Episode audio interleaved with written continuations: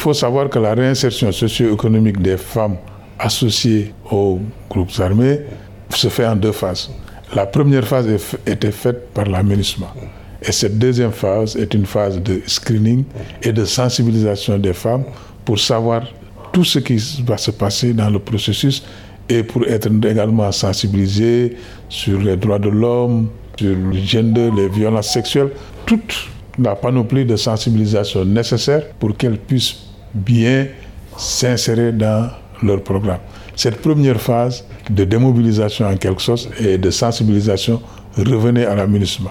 Et elle était ponctuée, comme pour les, combattants, d'une prime de 215 dollars qui leur permettrait, cet argent-là, pour but de les aider en attendant qu'elles rejoignent maintenant le programme de réinsertion économique des ex-combattants qu'on appelle PREC, qui est financé par la Banque mondiale et mis en œuvre par le PREC, qui est une branche de la CNDR. Donc la première étape, c'est nous.